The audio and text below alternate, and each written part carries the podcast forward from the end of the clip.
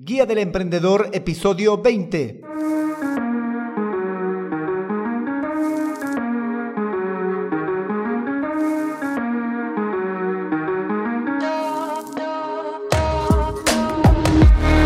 Hola, emprendedores, muy buenos días a todos y bienvenidos a la Guía del Emprendedor, el podcast en el que paso a paso vamos a aprender a crear, montar y optimizar un negocio con presencia online a través de estrategias, herramientas y recursos de marketing digital. Hoy episodio número 20 del viernes 16 de octubre de 2020, episodio en el que vamos a definir las estrategias competitivas genéricas para nuestra idea de negocio, que son tres, y debemos de escoger una para afrontar el mercado pero no sin antes recomendarte que puedes suscribirte a este podcast para acceder a los recursos y herramientas que compartimos en cada episodio a través de alexhurtadomktd.com. Por cierto, yo soy Alex Hurtado, un emprendedor digital y chatbot developer. Bueno, emprendedores, comencemos. Lo primero que vamos a hacer es definir qué son las estrategias competitivas genéricas.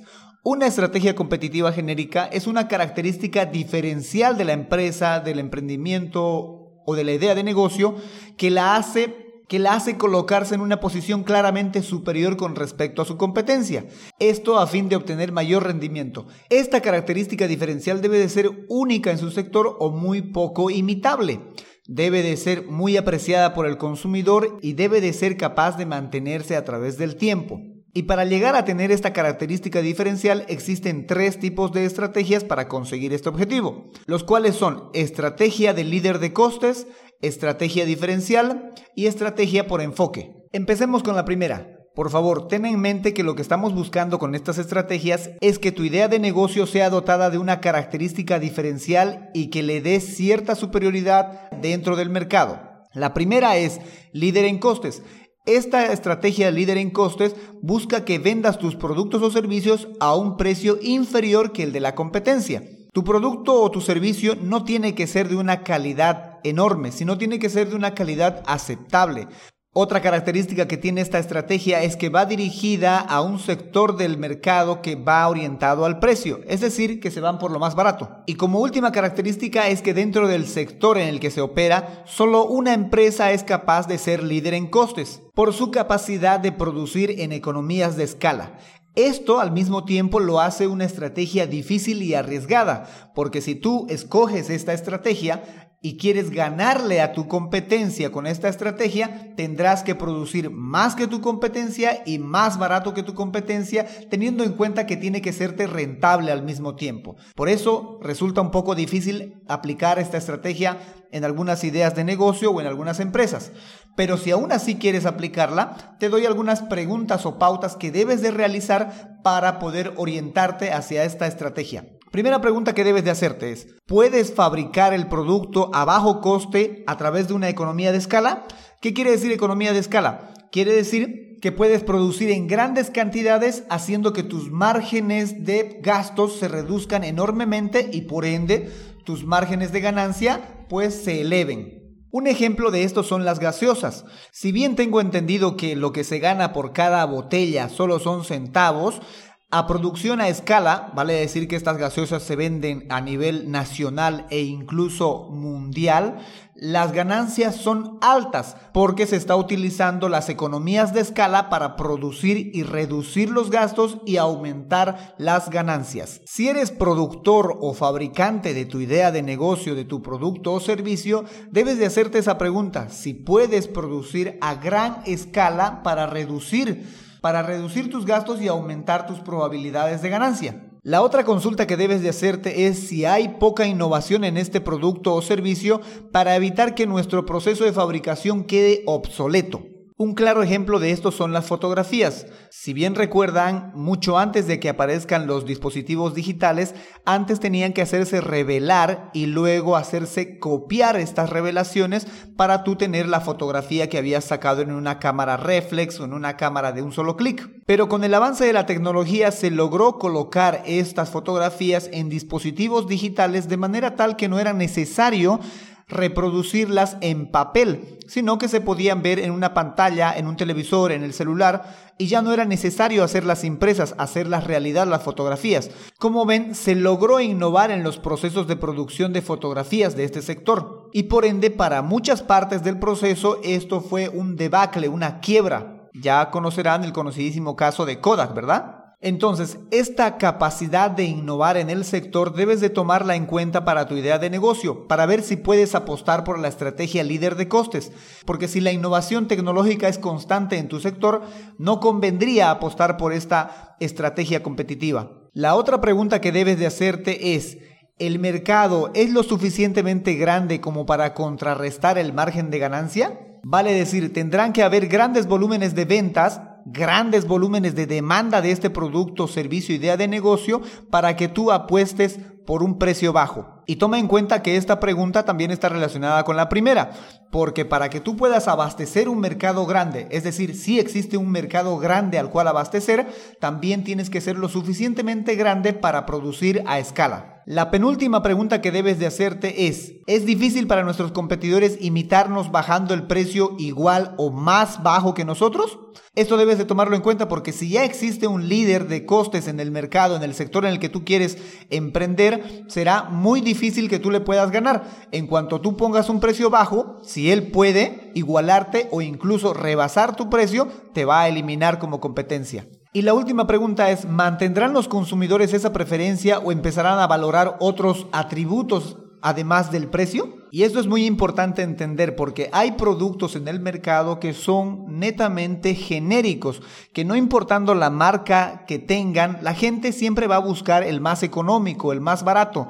Claro, no toda la gente, sino un sector, un pedazo del mercado, un importante pedazo del mercado, que apunta al bajo precio, que se orienta por el precio. Ahora bien, esas son las consultas que debes de responderte para poder adjudicarte esta estrategia de líder en costes. Debes de estar preparado para estas economías de escala y para soportarlo en el largo del tiempo. Vamos con la siguiente estrategia, la estrategia competitiva genérica de la diferenciación.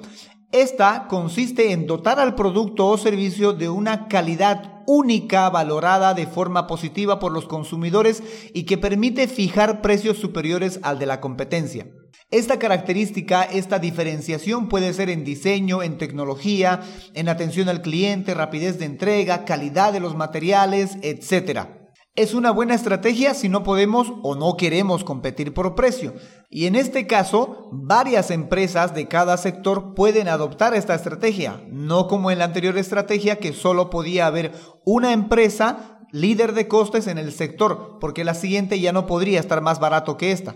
Así que en la estrategia de diferenciación, para cada sector puede haber más de una empresa que apueste por diferenciarse por dotarle de alguna característica especial a su producto o servicio. Pero si quieres adoptar esta estrategia de diferenciación, debes de responderte las siguientes preguntas. ¿El mercado al que apuntas es sensible al precio? Como ejemplo voy a tomar el pan. Sí, el pan de batalla, el pan que todo mundo come en la mañana o en la tarde. Sin temor a equivocarme, creo que todo el mundo sabe cuánto cuesta el pan. Entonces, en todas partes casi siempre tiene ese mismo precio. Pero si de pronto tú quieres venderlo más caro solo porque vas a dar una atención al cliente mejorada o mucho mejor, ¿la gente te irá a pagar? Esa es una de las preguntas que debes de hacerte. Si la gente está dispuesta a pagar un poco más solo porque le añades o le dotas de alguna característica especial a tu producto o servicio. Entonces, reitero la pregunta, ¿es el mercado al que quieres ingresar sensible al precio? Es decir, ¿puedes subir de precio y no se van a quejar? ¿O por el contrario, en cuanto subas de precio, la gente no va a querer comprarlo, no va a querer adquirirlo. Eso debes de tomarlo en cuenta. La segunda pregunta que debes de responder para adjudicarte esta estrategia competitiva genérica que es la diferenciación es, ¿las cualidades que proponemos son imitables por la competencia? Y esto tienes que tomarlo muy en cuenta porque si le vas a dotar de una característica especial a tu producto, a tu servicio, debes de saber si la competencia también puede hacerlo, porque si también puede hacerlo, entonces te puede copiar. Y no serás el único que tiene un producto especial por el cual cobra un precio especial. La siguiente pregunta es, ¿las cualidades que proponemos son valoradas por los consumidores? Y volvemos al caso del pan. En el ejemplo que te daba, todos sabemos cuánto cuesta el pan, más o menos tiene un precio estandarizado. Y solo porque le vayas a dotar de una característica especial como es la atención al cliente, puede que la gente lo valore, pero no creo que estén de acuerdo en pagar más solo porque das mejor atención al cliente. ¿Que es muy probable que tengas más clientes? Sí, pero que solo por eso vas a cobrar más, lo dudo mucho, porque igual pueden ir con la competencia, donde no les dan atención al cliente privilegiada, pero que igual les venden el producto con la misma calidad, al mismo precio o tal vez incluso inferior. Y la última pregunta es, ¿estas características o cualidades con las que quieres dotar a tu producto serán valoradas a largo plazo? Un ejemplo de esto son los bancos. A lo largo del tiempo ellos han ido cambiando la forma en la que atienden a la gente. Recordarán que en un principio siempre se hacían filas. Luego cada banco fue ofreciendo comodidades para que la gente vaya a su establecimiento. E incluso sacaban publicidad en televisión, radio y prensa en la cual anunciaban que ya no tenías que hacer filas, sino que tenías que recibir un ticket o que podías sentarte e incluso actualmente ya hay banca café, que vas y sacas tu ticket y mientras esperas te sientas, te sientas a esperar con wifi gratis, lo cual evidentemente los clientes, los consumidores de los bancos lo han agradecido, lo hemos agradecido enormemente. Entonces, tienes que pensar que las cualidades que vayas a dotar a tu producto o servicio serán o no serán valoradas a lo largo del tiempo, porque eso dependerá si tendrás que sostener el precio a largo tiempo o tendrás que ir reduciéndolo, aumentándolo, variándolo acorde a cómo se valore esa cualidad de la cual quieres dotar a tu producto o servicio. En fin, esas son las preguntas que debes de responderte para adjudicarte la estrategia de diferenciación. Ahora vamos con la otra estrategia, la estrategia competitiva por enfoque. Esta se centra en un segmento específico del mercado, creando productos o servicios especialmente diseñados para cubrir necesidades y preferencias de este segmento. A más segmentación, menos público objetivo, pero también se es más eficaz a la hora de la conversión. Con esta estrategia se busca un nicho lo bastante pequeño como para que la competencia no quiera aplicar su economía de escala o entrar en competencia, pero lo suficientemente grande como para que te resulte rentable y puedas tener potencial de crecimiento en este nicho. Y las preguntas que debes de responder para adjudicarte esta estrategia de enfoque son, ¿pueden nuestros competidores estar interesados en entrar en ese nicho? Y un ejemplo muy interesante que puedo enunciar aquí en esta pregunta es Speedo. Todos sabemos que Nike es la marca mundialmente conocida para los deportes, pero Nike no ha logrado ni se ha interesado ingresar al mercado de la natación, al mercado del deporte de la natación. Y es Speedo la marca que cubre todos los accesorios y toda la ropa para este deporte. En este ejemplo claramente Nike podría aplicar su economía de escala, su marca, su influencia para ingresar en el mercado del deporte de la natación, pero no es de interés para él un mercado tan pequeño, más para Speedo sí es de muy interés y le es suficientemente grande como para encontrarlo rentable. Entonces, cabe aquí que te consultes si el nicho, el segmento al cual te quieres dirigir es lo suficientemente grande como para que te sea rentable, pero no tanto como para que tengas que despertar el interés y la curiosidad de tu competencia. La otra pregunta que debes de formularte es, ¿pueden haber nuevas empresas interesadas en entrar a tu nicho? Aquí cabe resaltar que no solo tu competencia podría interesarse en ese nicho, sino otras empresas nuevas empresas, nuevos competidores. Y esto va a depender mucho de qué tan difícil es entrar en este mercado, en este nicho. Porque mientras más fácil sea, más inferior sea la barrera para ingresar en este mercado, tendrás más posibilidades de tener nuevos competidores en ese segmento, en ese nicho. La siguiente pregunta es, ¿Es lo suficientemente grande este nicho como para ser rentable? Y esta es una parte y pieza fundamental que debes de responder.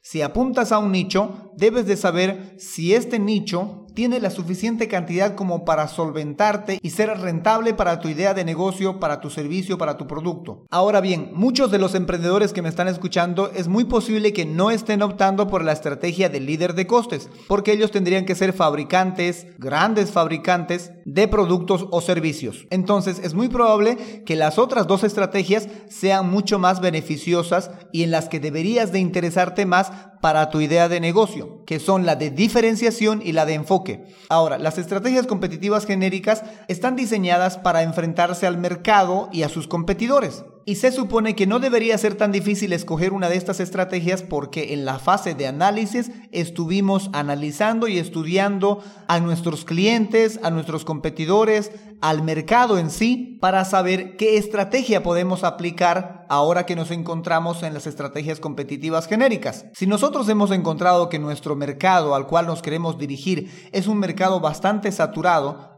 hay mucha competencia, vale decir que no somos los únicos que queremos ofrecer este producto o servicio y si hay una gran demanda, entonces debemos de adoptar una de estas dos estrategias, la de diferenciación o la de enfoque, porque ya reitero que la de líder de costes es muy complicada a menos que seas una gran empresa. Entonces vamos a plantear ese escenario con una idea de negocio, un escenario en el que hay un mercado saturado, en el cual hay un mercado donde hay muchos competidores, pero continúa habiendo demanda del producto o servicio. Hagamos de cuenta que nosotros vendemos servicios servicios de gestión de redes sociales. Como sabrán, hay muchos de esos, están en oferta, desde los más baratos hasta los más caros.